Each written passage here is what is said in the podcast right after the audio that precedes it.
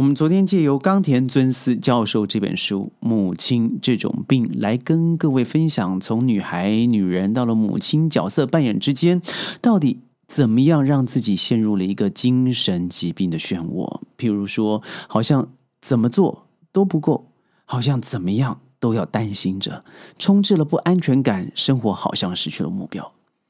网友问我：“那轩，你不能只提出病啊？那到底应该怎么样做才可以医病？”我们今天就聊聊母亲这种病到底怎么医。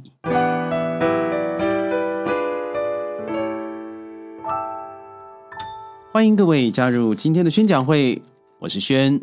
一样的这个名字我还是蛮喜欢的，因为是您不论怎么样，只要您听到轩的声音，您一定就曾经有母亲的经验。不论你本身就是母亲，或是你受到母亲的照顾。昨天说到了有一个网友啊，写的非常。太棒了，我觉得他简直应该成为网红哦。他说，母亲的确会让人生病，因为他记得他生第一胎的时候，产后忧郁症折磨他很久，而一直到小孩子七岁，他没有一天可以安安稳稳的睡一个觉，而开始进入了整个就就学的系统啊，真的是没有一天是不担心的。早上起床做餐送孩子上课，下课以后忙着一二三四五，曾经一个晚上赶过八个班上的才艺课程，这样子就好像符合了轩曾经讲过了，孩子你生了，而妈妈 K.O. 了。这个好像不太对等啊！用一个生命来换取另外一个生命，所以我一直在强调，尤其在我很多的课程里头，我特别说，你不能是因为一个人的生来换取另外一个生命的结束。而在这个过程，我觉得这个妈妈跟我反映，她忽略了一个重要的点，那就是没有任何一个人可以取代另外一个人，即使父母皆然。也就是说，我们华人嘛，总是尊重这个礼义廉耻啊。嗯，我们对于自己的孝道强调的加注在我们的儒道思想，甚至在宗教理念里头。但是，我们对于真正的孝顺这个定义，我觉得没有因着时代而改变、调整。很多时候，我们觉得孩子所谓的孝道，就是让老儿所养，所以父母亲老了，你一定要好好的照顾。但就是因为这样子的循环，在孩子很小的时候，你就灌输他了。你要记得，我现在花了这么多时间在你身上，妈妈老了，爸爸老了，未来呀，就需要你在我旁边，不但让我这个安养天年，更把我生一大堆白白胖胖的精神让我照顾。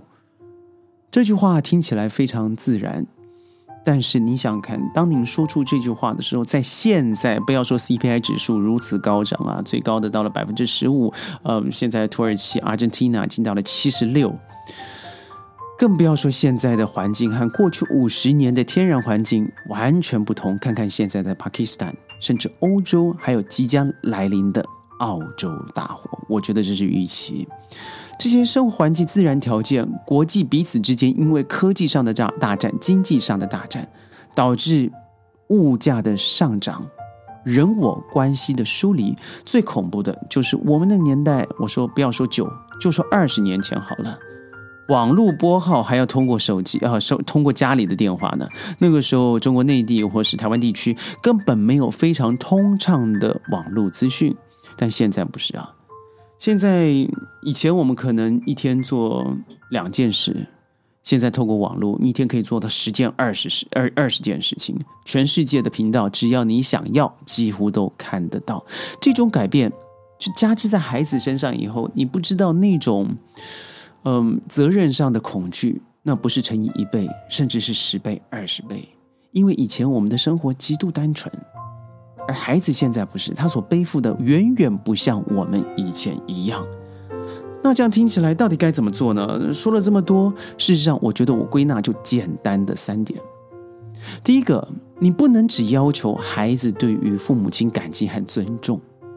我认为，父母亲，尤其是母亲这个角色，你更需要知道，您不拥有他，对你花了时间照顾，你花了金钱。你花了时间，甚至你认为赔上了你终身的志愿。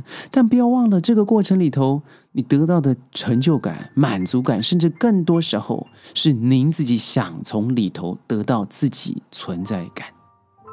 我这样说，或许您不认同，但我没有针对任何一个人，也请不要对号入座。但这个冈田教授里头所提到的占有欲，我认为和尊重这个可以连在一起的。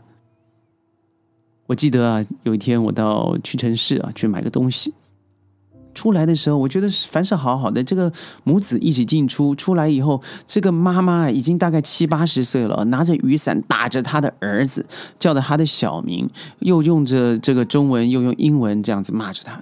我在旁边这个稍微瞄了一眼，看了一下，然后因为结账声音又这么大，原来是这个孩子啊买错妈妈习惯用的某个东西，也不过就是十几二十块的东西。而您知道吗？不要说这个妈妈七十岁了，可能八十出头了，这孩子头上这个白发贸然啊，也就是说，这孩子可能也都五十岁了。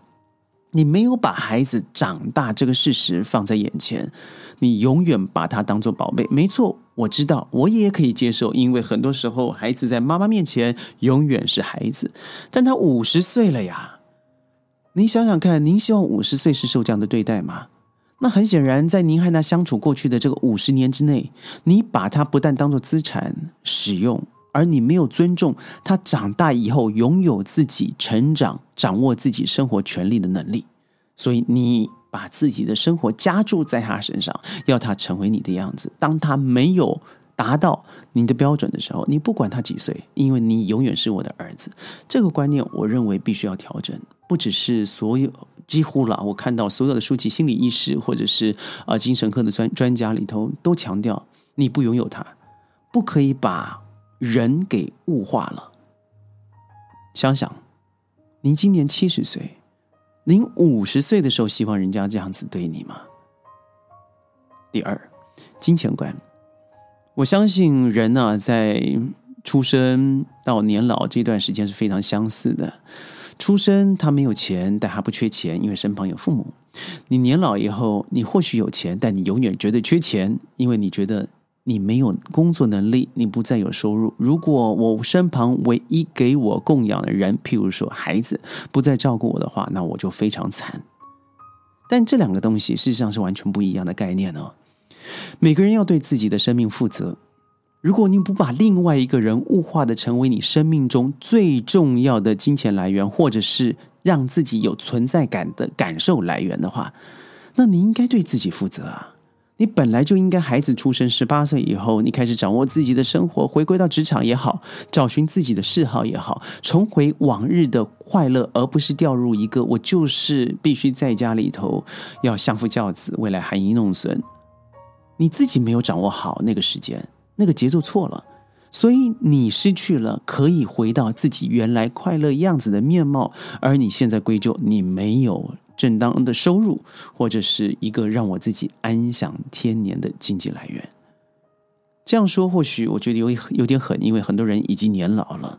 但是我要说的是，更多的是，如果你现在可以想，你也不想你的孩子未来成为你这个样子，那你应该更鼓励他现在拥有他自己的生活，他应该要掌握自己经济来源，甚至。创造自信心的可能，而非在你身旁每天呢悲观啊，每天难过啊，锱铢必较啊，每一件钱、每一个往事都拿来数数，这样子的日子怎么活呢？我身旁就有一个家长吧，他总是把钱挂在嘴边，和孩子锱铢必较以外，就连简单的利息啊、简单的借贷啊，支付。就是母子之间的，也需要算得非常清楚。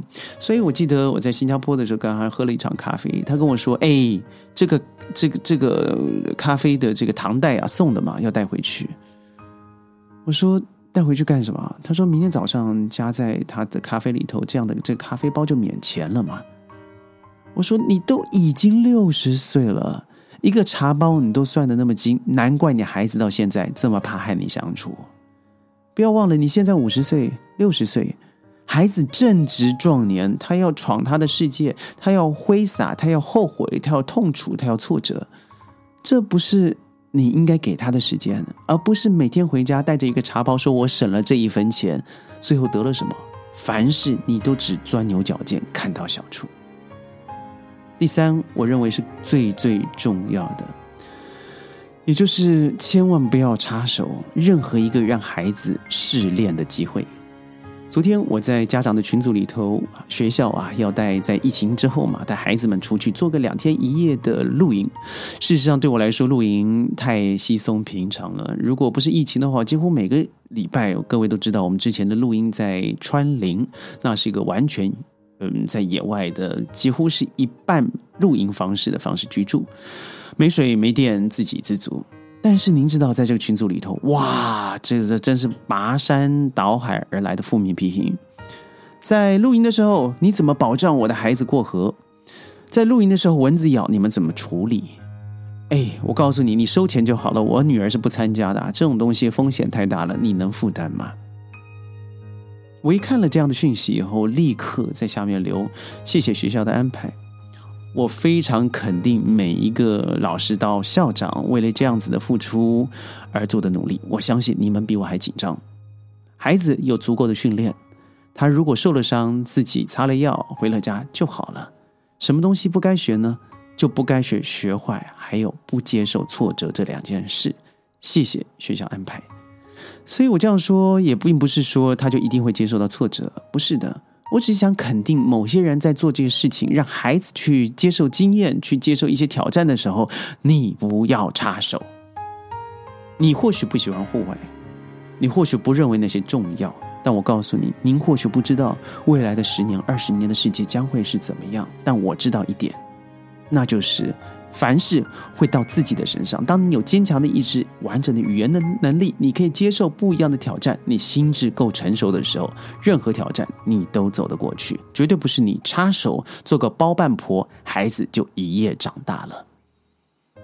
但愿母亲这种病对您来说是有收获的。我绝对不针对任何一个人，但是我认为下一代都需要您我同时努力的付出，他们才会真的更好。我是宣宣讲会下一集在云端跟你见面，记得你有任何对母亲或是亲情教育或者是早教这一方面有任何想法的话，都欢迎您私信我，或者是在我们下面的留言区留言，或是弹幕上面给予批评。明天是马来西亚的独立纪念日 （Merdeka Day），也祝马来西亚和马来西亚所有的国民生日快乐。因为生日嘛，所以又放假了。所以待会呢，我们要离开四天三夜的露营活动，记得点赞、转发、强烈推荐。我是轩轩讲会，我们下次见，拜拜。